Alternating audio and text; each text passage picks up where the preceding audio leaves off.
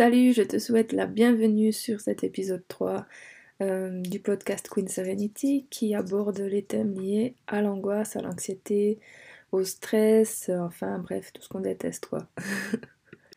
je m'appelle Fanny et si c'est la première fois que tu tombes sur ce podcast, je t'invite à écouter euh, l'introduction déjà, euh, où tu vas en apprendre un peu plus sur moi et puis à prendre les épisodes dans l'ordre parce qu'ils ont une logique ils sont construits de manière à comprendre les choses d'un point de vue euh, plus large, en touchant d'abord un peu les émotions, et puis en venant recentrer euh, notre attention sur euh, l'anxiété, les troubles anxieux, et ensuite on parlera de, crise d'angoisse et de troubles paniques également.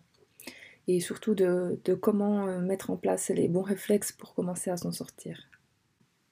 Et comme d'habitude, on commence par le sommaire, c'est tout de suite.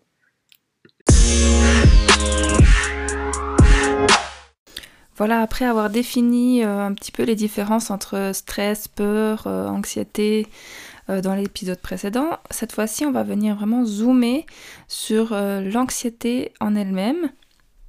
Je vais notamment commencer à te donner des pistes pour t'aider à trouver les origines de ton anxiété, de, tes angoisses même. Et puis on va venir mettre un petit peu de lumière sur l'aspect un peu plus social, sur le côté de la construction finalement de l'être humain, euh, de chacun d'entre nous d'ailleurs, euh, dans, ces notions de bien-être et, de valeur et de besoin surtout. Je vais te donner deux petits exercices aussi pour commencer à venir comprendre et que tu puisses toi-même déterminer les sources de ton anxiété au quotidien.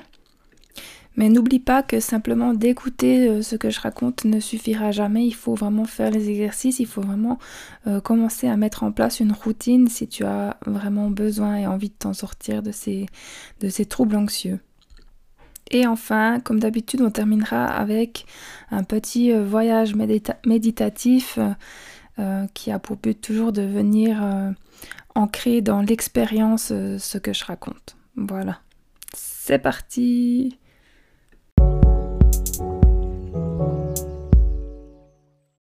Voilà, c'est parti avec l'anxiété. Donc la première chose que j'aimerais dire, c'est que si tu souffres d'anxiété, de troubles anxieux, etc., la première chose à faire, euh, surtout si ça fait euh, peu de temps euh, que ça a commencé, et puis quelques mois même à la limite, une année, etc., vraiment la toute première chose à faire, c'est d'aller consulter un médecin et de faire une prise de sang, parce qu'il y a de nombreuses carences dans les vitamines ou dans les oligoéléments qui peuvent provoquer de l'anxiété. Et là, il va simplement euh, falloir venir combler ce manque pour, euh, pour retrouver un état euh, normal. Et là, je te raconte pas combien j'ai envie les gens chez qui il manquait juste une vitamine à, à venir combler pour aller mieux. une autre chose, donc, dans la, prise de sang, on peut aussi détecter des dysfonctionnements tels que le dysfonctionnement de la glande thyroïde qui, euh, qui, peut aussi jouer un rôle dans l'anxiété euh, que tu peux vivre au quotidien. Donc ça, c'est vraiment euh, la première chose à faire, c'est d'aller éliminer une cause qui soit purement physiologique. Une fois que tu as passé cette étape-là et que ton bilan sanguin est tout à fait normal, il va falloir venir s'intéresser aux sources de cette anxiété et c'est ce qu'on va voir un petit peu ensemble. Je vais te guider euh, pour euh, que tu puisses les identifier.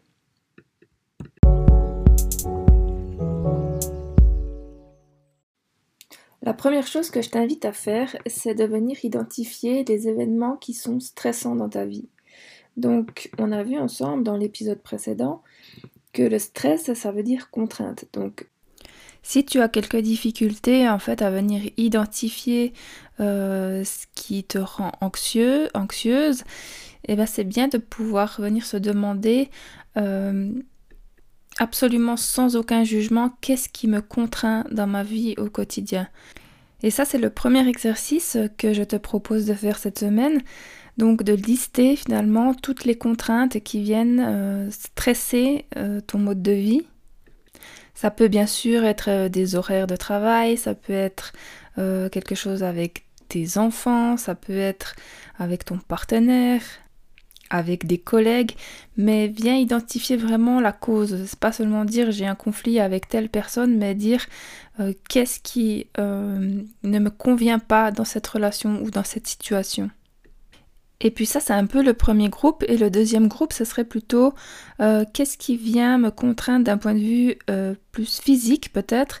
C'est-à-dire est-ce que j'ai des douleurs, est-ce que je suis empêchée de faire des choses par rapport à un handicap, par rapport à ma santé mentale, par exemple aussi? Euh, on connaît euh, les effets de la dépression qui peuvent vraiment venir un petit peu comme ça bouffer l'énergie de la personne. Et puis aussi, ben, dans les troubles anxieux, si tu as déjà un trouble panique, euh, c'est un petit peu vraiment un cercle vicieux. Donc c'est important en tout cas, dans un premier temps, de venir nommer ces, ces éléments qui te contraignent dans la vie de tous les jours. Le troisième groupe, je dirais que ça serait un peu plus euh, l'aspect mental, mais au sens euh, de ce qui est vraiment euh, subjectif, j'ai envie de dire, donc qui correspond vraiment à chaque personne. Et puis là, ça va être intéressant de venir te demander si tu es une personne très exigeante, si tu as des attentes élevées. est-ce que tu es quelqu'un de bienveillant avec toi et avec les autres? Est-ce que tu t'accordes du repos? Est-ce que tu prends le temps euh, de, sans culpabiliser, euh, de te relaxer, d'avoir des moments où tu te sens euh, juste bien et juste vivante pour être vivante, quoi, ou vivant? Bien trop souvent, quand on est très exigeant, on se rend plus trop compte en fait que on dépasse nos limites constamment. Et il y a des gens qui vont avoir cette, cette réaction de dire oui, mais moi je suis comme ça, c'est mon caractère.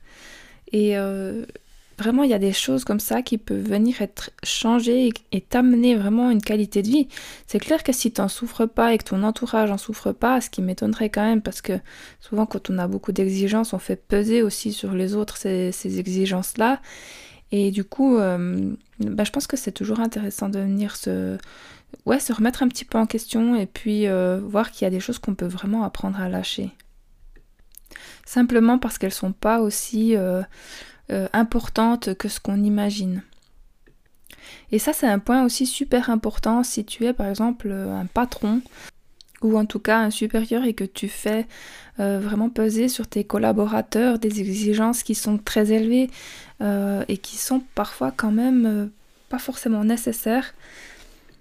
D'autant plus quand on a des personnes face à soi qui sont déjà exigeantes euh, ce que j'ai pu comprendre à un moment donné, c'est qu'on attend toujours plus des gens qui sont déjà exigeants avec eux-mêmes, euh, ce qui paraît plutôt illogique.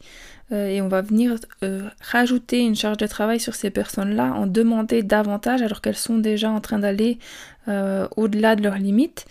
Et je crois qu'il faut vraiment qu'il y ait une prise de conscience dans cette société et que les personnes qui sont aussi responsables dans le domaine du travail, ils le deviennent aussi euh, dans le domaine euh, de l'humain de l'humanité et de se rendre compte qu'on ne peut pas pousser les gens euh, trop loin qu'on a meilleur temps même de les faire, comme on dit, ménager leur monture si on veut les garder et qu'ils aillent le plus loin possible et dans les meilleures conditions possibles également.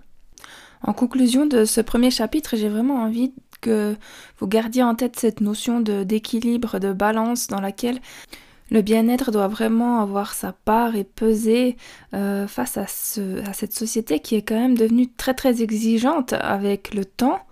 Si je compare à la vie, je ne sais pas, de mes grands-parents par exemple, je ne sais pas si tu te rends compte, mais on est quand même sur un niveau d'exigence qui est incroyable.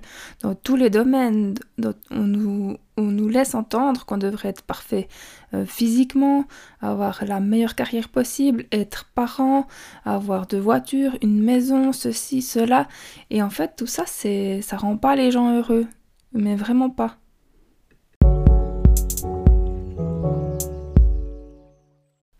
Et ces exigences, en fait, elles créent des contraintes, elles créent du stress chez les gens. Et comme on l'a vu dans l'épisode précédent, notre corps, il est fait à la base pour répondre à une peur. Donc il y a un événement qui, arrive soudainement, on a peur, on se casse, on court, on, on, attaque, on fait, voilà, ou bien on fait le mort aussi, possiblement, jusqu'à ce que ça passe comme les animaux. Mais avec toutes les exigences de la société d'aujourd'hui, euh, de cette société qui est aussi euh, principalement économique, bah, ce qui se passe, c'est qu'on est dans un régime où on va être en train d'utiliser du cortisol à longueur de temps. Et au départ, on ne se rend pas trop compte qu'on a notre niveau de cortisol qui est élevé, on s'adapte en fait, et à un moment donné, on se suradapte à la situation dans notre société, et puis euh, on finit par être stressé tout le temps et à ne plus réussir à sortir de cette espèce de cercle vicieux comme ça, avec ce qui va se passer, c'est un épuisement des glandes surrénales qui en peuvent plus de produire du cortisol, et comme on ne sait pas tout ça, ben on continue. On continue jusqu'à ce qu'à un moment donné, on développe un trouble anxieux important ou un trouble panique. Et puis là, qu'est-ce qui va se passer? C'est que euh, vous allez aller chez le médecin et puis vous n'allez pas forcément avoir les bons conseils. Et puis la seule chose qui va euh, concrètement les, intéresser, c'est que vous puissiez dormir et retourner au travail. Donc c'est un petit peu euh, dommage parce que si on ne comprend pas que l'environnement, c'est-à-dire tout ce qui est mis en place, notre rythme de vie ne n'est pas fait, en fait notre organisme n'est pas fait pour vivre ainsi, ben, on va réessayer sans cesse de se réintégrer dans une vie qui semble être une vie normale mais qui ne l'est plus, parce qu'en réalité il y a quand même énormément de gens euh, qui parviennent à s'habituer à toutes ces exigences en, ayant des addictions, en prenant des stupéfiants. C'est d'ailleurs quelque chose qui est bien connu dans certains domaines de métier. Puis euh, même chez les étudiants, j'avais vu euh, il n'y a pas très longtemps euh, aux États-Unis un scandale de nouveau qui concerne les étudiants qui prennent une substance proche de la ritaline et ça les aide en fait à se concentrer et à la base c'est quelque chose qui est prescrit mais ils arrivent à s'en à s'en procurer et puis à avoir de meilleures notes, ouais, de meilleures notes à l'école. Sauf qu'évidemment, c'est pas sans conséquences derrière. Donc, la bonne question à se poser, c'est aussi est-ce que je suis en train de, m'adapter à la vie normale ou est-ce que je suis en train euh, de me suradapter à une vie qui n'est normale pour euh, vraiment pas beaucoup de gens et pour laquelle notre organisme n'est pas conçu. Voilà, je te laisse avec cette question.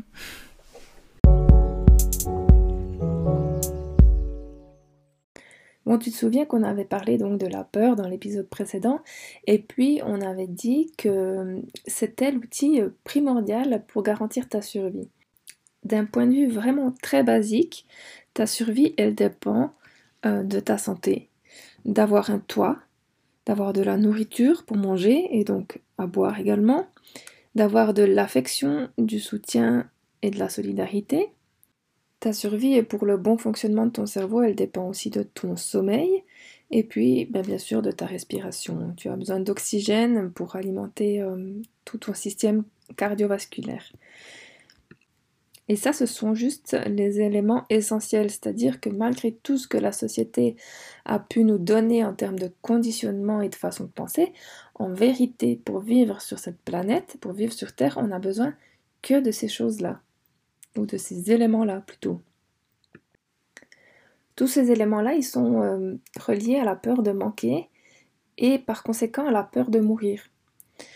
Ils sont aussi, euh, pour certains, comme l'affection, etc., ce qui est euh, le besoin d'appartenance à un groupe, ils sont liés à la peur du rejet et aussi, bien entendu, à la peur de mourir, puisque on sait que l'être humain est un être sociable et qu'il a besoin des autres, notamment d'affection, D'ailleurs, ça me fait penser à Boris Cyrulnik, que tu connais peut-être, qui est un grand psychiatre qui a, on va dire, euh, instauré le terme de résilience euh, dans le monde francophone. Et je me rappelle euh, de certains exemples qu'il peut parfois donner.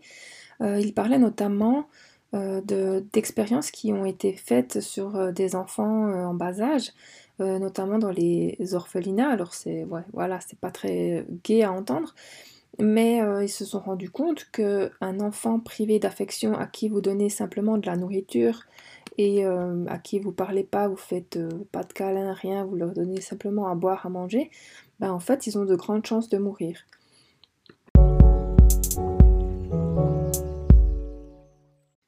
Tous les éléments dont je viens de te parler, ils t'ont peut-être fait penser à quelque chose que tu dois sûrement connaître, c'est la pyramide de Maslow. La pyramide de Maslow, tu sais, c'est cette pyramide qui a plusieurs étages et euh, qui est finalement la pyramide des besoins de l'homme. Et puis dans la partie tout en bas qui sont les, on va dire la fondation, les fondations, c'est les, besoins physiologiques, donc aller aux toilettes, manger, boire, dormir, etc. Et puis le palier d'en dessus, c'est le palier euh, de la sécurité.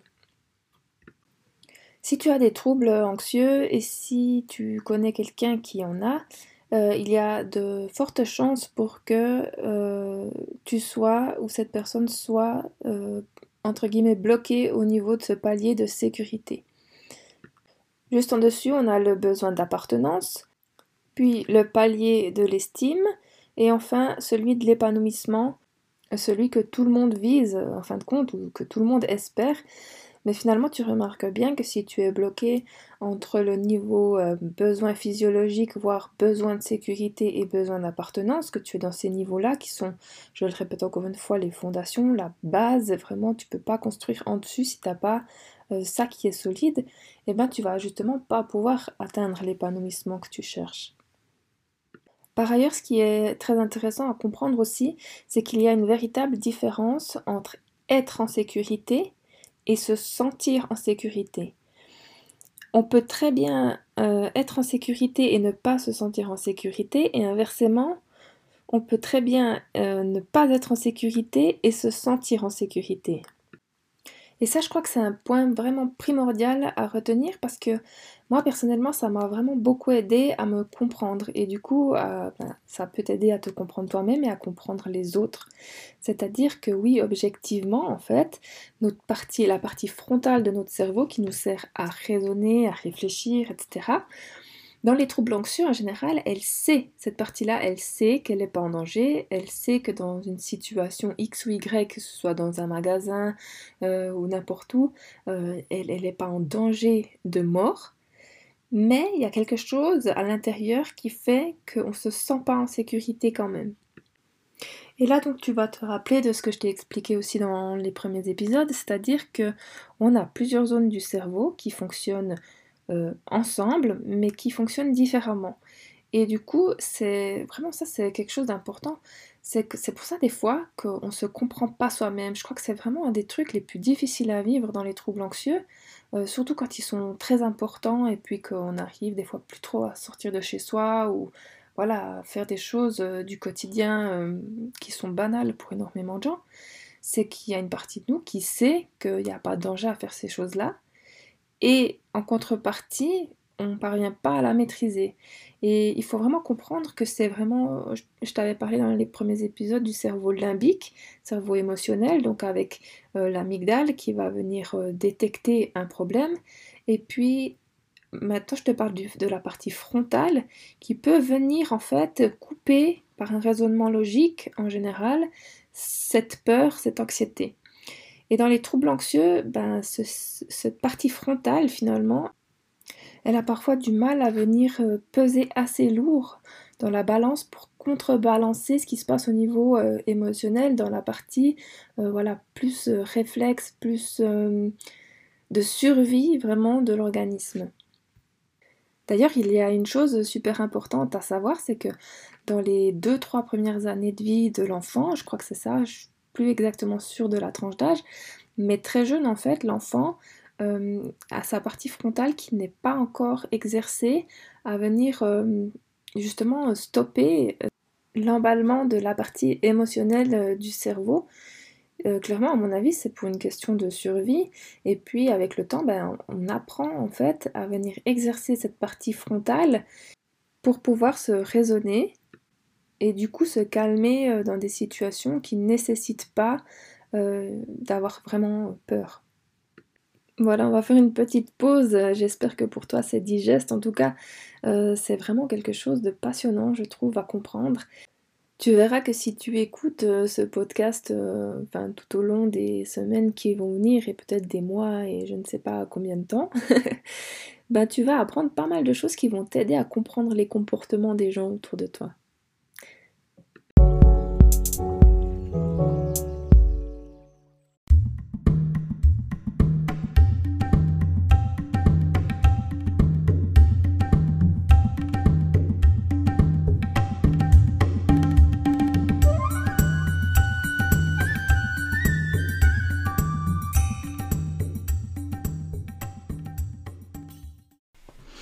La bonne nouvelle, parce qu'il y a quand même des bonnes nouvelles des fois, sinon ce serait un peu chiant, euh, c'est que le cerveau il est relativement malléable. C'est-à-dire qu'en tant qu'être humain, on a cette possibilité de venir prendre conscience des choses et puis euh, de venir travailler sur certaines problématiques, mais comme dans n'importe quel apprentissage finalement dans notre vie depuis l'enfance, euh, c'est-à-dire que on va venir résoudre un problème en s'exerçant euh, c'est comme de la musculation finalement. Plus on va s'exercer, plus on va euh, venir euh, créer une connexion synaptique. Donc là, ça se passe au niveau du, cerveau. Et puis, à force de répétition, on va venir entretenir cette, cette connexion. Et puis, on va aussi faire en sorte qu'elle soit priorisée, notamment pour avoir un comportement différent qui deviennent pratiquement automatiques pour venir prendre la place du comportement qui était problématique euh, auparavant.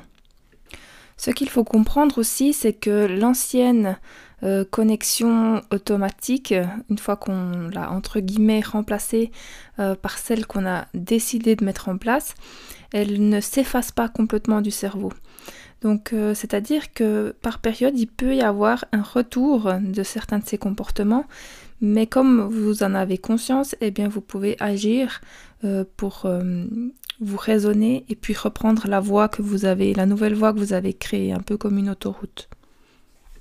Je vais te donner un exemple pour illustrer ça qui sera peut-être plus parlant. C'est lié à des automatismes, hein, mais par exemple, euh, quand j'étais petite, au niveau du four de, de, chez mes parents, il y avait une barre en fait pour le tiroir du bas. Et puis, euh, quand on cuisinait, etc., ben, souvent on mettait le pied sur cette barre. Et euh, le cerveau, lui, moi je sais concrètement que cette barre, elle est plus là depuis des années. Mais parfois, quand je fais certains gestes, par automatisme, je vais essayer de mettre mon pied sur cette barre qui n'existe plus. Et à un moment, au moment où en fait ben, j'arrive dans le vide, je me rends compte que mon cerveau a fait ce truc-là tout seul par habitude. Et c'est un peu ça que je veux dire par le fait que l'ancienne voie, l'ancienne autoroute, elle disparaît pas. Elle peut réapparaître comme ça avec des émotions, avec des gestes qui sont, euh, qui sont, on va dire, euh, complémentaires, enfin que l'on faisait ensemble parce que euh, le cerveau travaille de manière associative. Il adore associer des choses ensemble. Et le fait que le cerveau adore associer des choses ensemble, c'est aussi intéressant par rapport à certaines phobies, parce qu'il y a des gens qui vont avoir peur de quelque chose qui va paraître très ridicule. Ils savent même pas pourquoi ils ont peur euh, de, cette chose. Je sais pas, une banane par exemple, c'est un cas que j'ai vu. Hein. Donc la banane, à moins que tu aies allergique, elle ne peut pas te faire grand-chose. Et euh, pour autant, ils ont la phobie, enfin cette personne avait la phobie des bananes. Alors, il est très probable qu'un jour, elle a eu une émotion très intense, de peur intense, et qu'il y avait une banane dans les parages, et son cerveau a associé banane avec euh, cette peur intense, ce danger intense, imminent, euh, et c'est comme ça que se crée une phobie finalement. Mais pour l'instant, on va laisser euh, ce thème des phobies euh, de côté, puisqu'on y reviendra probablement dans un épisode qui sera dédié. Voilà, garde toujours à l'esprit que dans ce que je te raconte ici, bien sûr, je ne fais pas de généralité parce que euh, c'est impossible. Il y a vraiment des, choses très différentes d'une personne à l'autre et je pense que ça, c'est vraiment un problème aussi de la médecine actuelle. C'est de considérer que tout le monde a la même base alors qu'en réalité on a des différences significatives, physiologiques, liées aussi euh, bah voilà, à un terrain génétique, à euh, nos expériences de vie. Et ça c'est intéressant parce que quand on a tendance à l'anxiété, bien souvent on a beaucoup de référents négatifs. Qu'est-ce que c'est que les référents négatifs? C'est finalement des situations de vie où on s'est senti euh, mal à l'aise, où il y a eu des émotions en fait, peut-être d'humiliation, de, euh, peur, de, tristesse, de colère, etc. Et puis ce qui va se passer, on a vu ensemble que l'anxiété c'est quelque chose, euh, c'est un phénomène anticipatif, et du coup la personne va projeter euh, dans l'avenir proche ou l'avenir lointain quelque chose de son passé.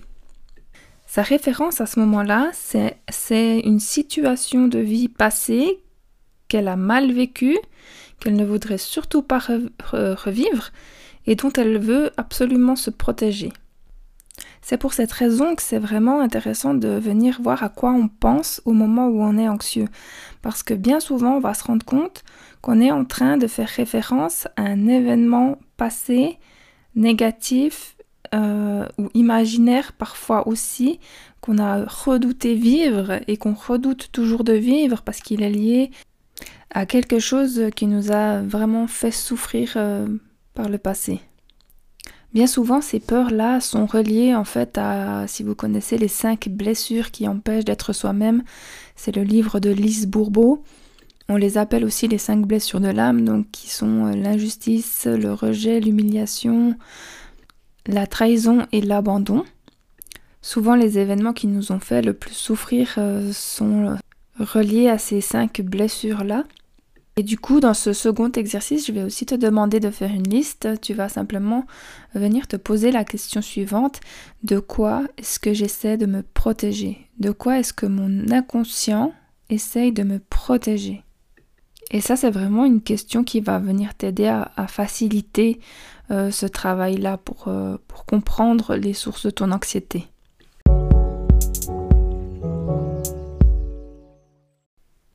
Le fait de commencer à voir les choses sous cet angle-là, c'est-à-dire de se dire mais finalement de quoi je me protège et non pas euh, qu'est-ce que c'est que cette euh, émotion de peur euh, insupportable qui me gâche la vie et puis qui vient m'agresser comme si c'était elle, elle finalement le problème, ça va déjà te permettre de commencer à transformer la situation parce que tout à coup tu vas percevoir la chose plus comme quelque chose qui t'agresse, comme si c'était une maladie ou un truc vraiment... Euh, voilà, mais, plus comme quelque chose qui, est là pour t'aider, pour t'aider à survivre et qui finalement euh, cache quelque chose que tu vois peut-être pas en face ou que tu veux pas voir en face parce que c'est trop difficile ou que simplement euh, tu ne sais pas aller identifier ces, événements parce que tu n'as pas été guidé pour aller te poser ces questions-là dans ce sens-là.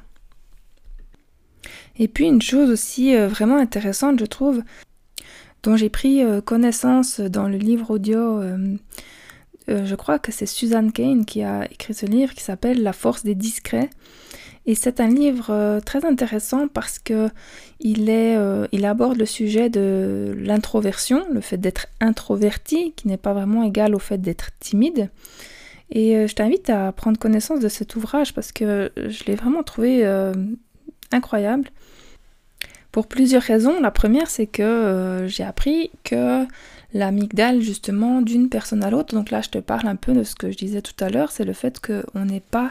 tout le monde n'est pas fait complètement de la même façon. Et dans, cette, dans cet ouvrage, elle explique avec des références scientifiques euh, notamment le fait que l'amygdale, donc toujours celui qui se trouve au niveau de notre cerveau et qui va déclencher euh, euh, la peur, est plus ou moins sensible chez certaines personnes. Et en fait, cet amygdale, il est plus sensible chez les personnes qui sont introverties. C'est-à-dire, quand il est plus sensible, il va être plus réactif. Donc, il va faire des personnes introverties des personnes plus prudentes. Donc si tu es une personne très anxieuse, il y a de fortes chances pour que tu sois en fait plutôt quelqu'un d'introverti et puis plutôt quelqu'un d'assez sensible, voire hypersensible, parce que cette hypersensibilité, elle va aussi avec. C'est-à-dire que dans l'expérience qui leur avait permis euh, de démontrer ça, ils, avaient comme pronostiqué quel enfant serait à la naissance, donc quand euh, les bébés étaient tout petits, quel enfant serait extraverti et quel enfant serait introverti. Et puis le chercheur, dont je ne me rappelle pas le nom, qui avait mis en place cette expérience, il avait donc pronostiqué que les enfants qui sont euh, qui étaient les plus sensibles au bruit, au mouvement, aux stimulations extérieures, au fait euh, d'être pris dans les bras par quelqu'un d'autre et qui allait euh, du coup euh, facilement pleurer et, et, crier et manifester un certain mal-être, que ces enfants-là seraient des personnes plutôt introverties. Et ça s'est révélé être vrai. Cette expérience-là, elle avait été conduite sous imagerie médicale et donc fonctionnel. Et puis, donc, ils avaient vraiment établi le fait qu'il y avait un lien entre une sensibilité et une activation de l'amygdale, et puis le fait d'être euh, introverti. Donc c'est surtout pas à prendre comme une fatalité, hein, parce que bien sûr que les, les hypersensibles, les personnes euh, qui sont plutôt introverties ont des tas de qualités. Et pour cela, je t'invite vraiment à prendre connaissance de cet ouvrage que je viens de citer, parce que euh, il permet justement, c'est un peu le but de cet ouvrage, c'est vraiment intéressant.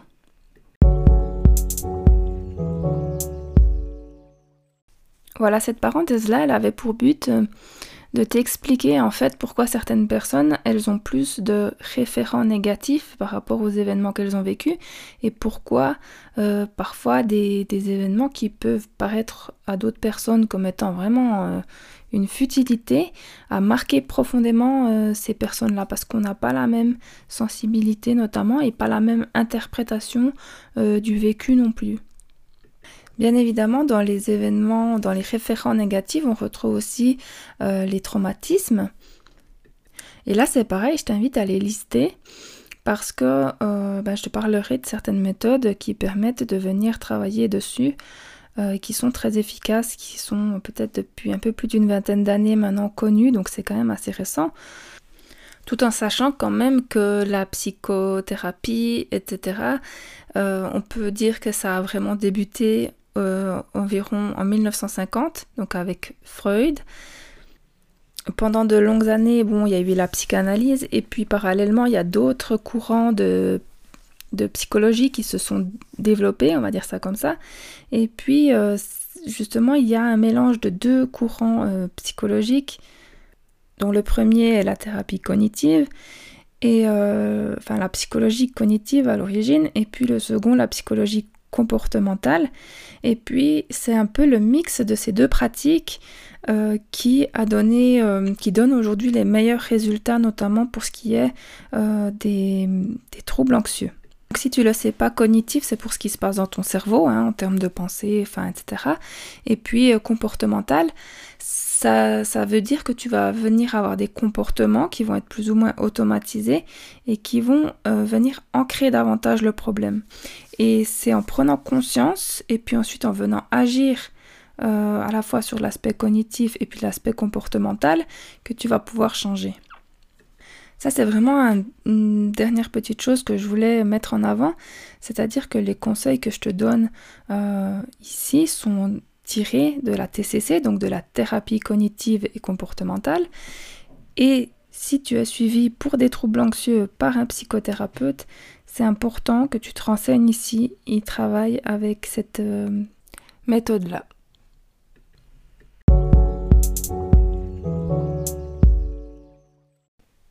Voilà, on est parti pour la relaxation. Donc euh, je t'invite, euh, comme les dernières fois, à simplement t'asseoir, à fermer les yeux et à venir vraiment ancrer tes pieds dans le sol. Pour bien ancrer tes pieds dans le sol, tu vas venir simplement observer la plante de tes pieds, voir si chaque partie de tes pieds touche le sol de la même façon des deux côtés.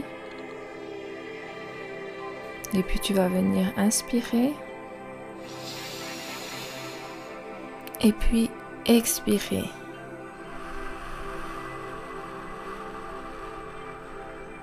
Encore une fois, tu inspires. Et tu expires.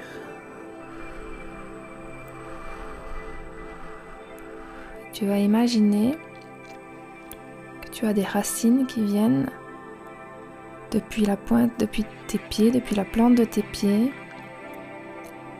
s'ancrer de plus en plus profondément dans le sol jusqu'au centre de la terre. Le centre de cette terre qui est comme une boule lumineuse, une boule de feu. Et les racines que tu as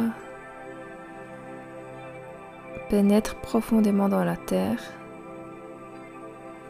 et tu vas imaginer qu'à chaque inspiration, tu prends de l'énergie de cette boule de feu qui est comme une lumière dorée et qui vient remonter le long de tes racines jusque dans ton corps en passant par tes pieds, tes jambes, tes fesses, ton dos, ton ventre, ta poitrine, le haut de ton dos, tes bras, jusqu'au bout des doigts et jusqu'au sommet du crâne.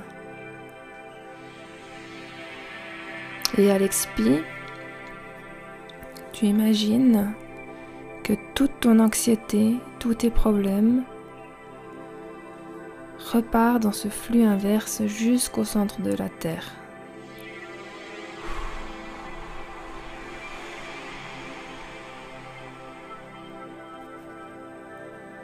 Imagine que cette énergie est alors purifiée par l'univers et que remonte en toi uniquement par l'inspire de nouveau un flux positif plein de détente et de pensées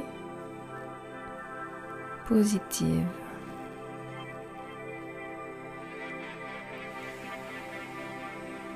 Maintenant, tu vas imaginer que tu marches dans la nature et que tes pieds effleurent l'herbe, effleurent le sol.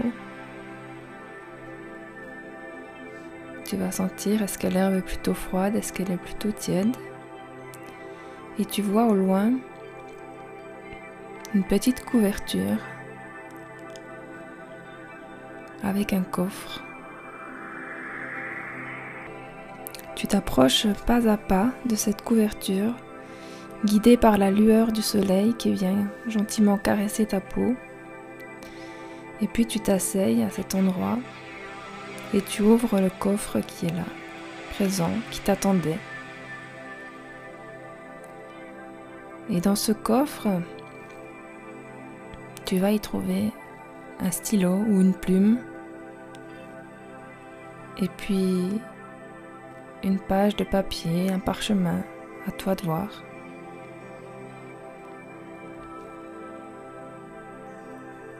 Tu vas venir écrire mentalement sur cette, euh, sur cette page.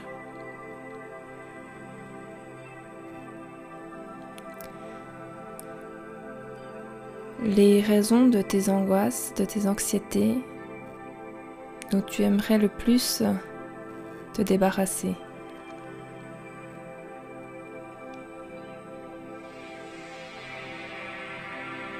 Note-en seulement une ou deux, les, les principales, disons.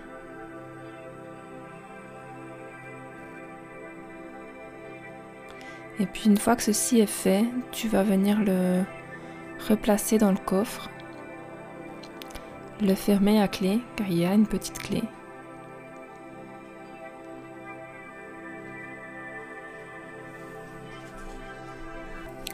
Tu vas prendre ce coffre sous le bras avec la clé et tu vas venir la placer dans cette petite montgolfière que tu vois juste là. Tu places le coffre et la clé. Et quand tu te sens prêt ou prête, à toi de décider. Tu défais le nœud de la corde qui retient cette petite montgolfière au sol.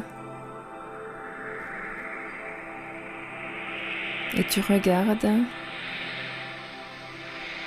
toutes ces inquiétudes s'envoler et s'éloigner de plus en plus loin jusqu'à disparaître complètement de ta vue.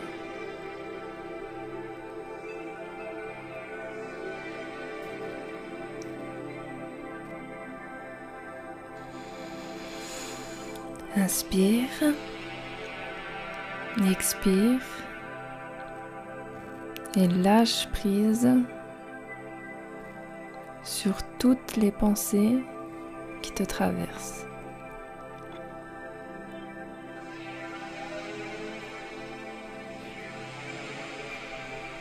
Quand ce sera le bon moment pour toi, je t'invite à revenir dans ton corps, mentalement, de reprendre conscience de la pièce ou de l'environnement qui se trouve autour de toi.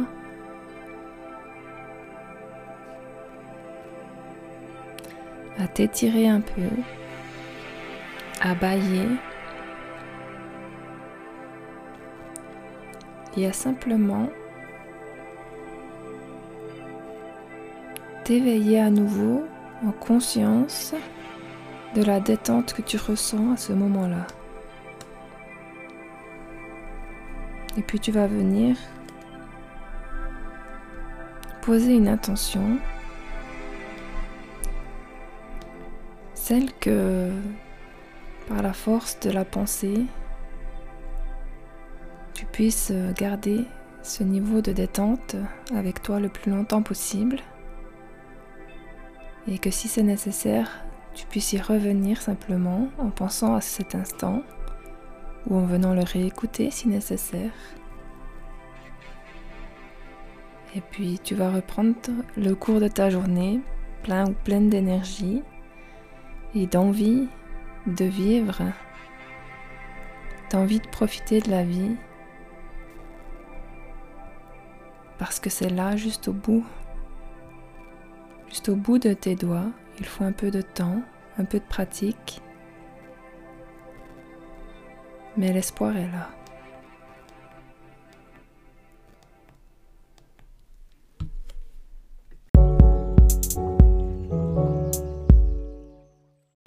Voilà, c'est terminé pour l'épisode d'aujourd'hui. Euh, j'espère que ça t'a plu. Merci beaucoup, beaucoup de gratitude envers vous qui m'écoutez. N'hésite euh, pas à avoir des interactions avec moi sur euh, les sujets traités. Et puis, bah, je te souhaite une très très belle semaine pleine de, de belles choses. À bientôt!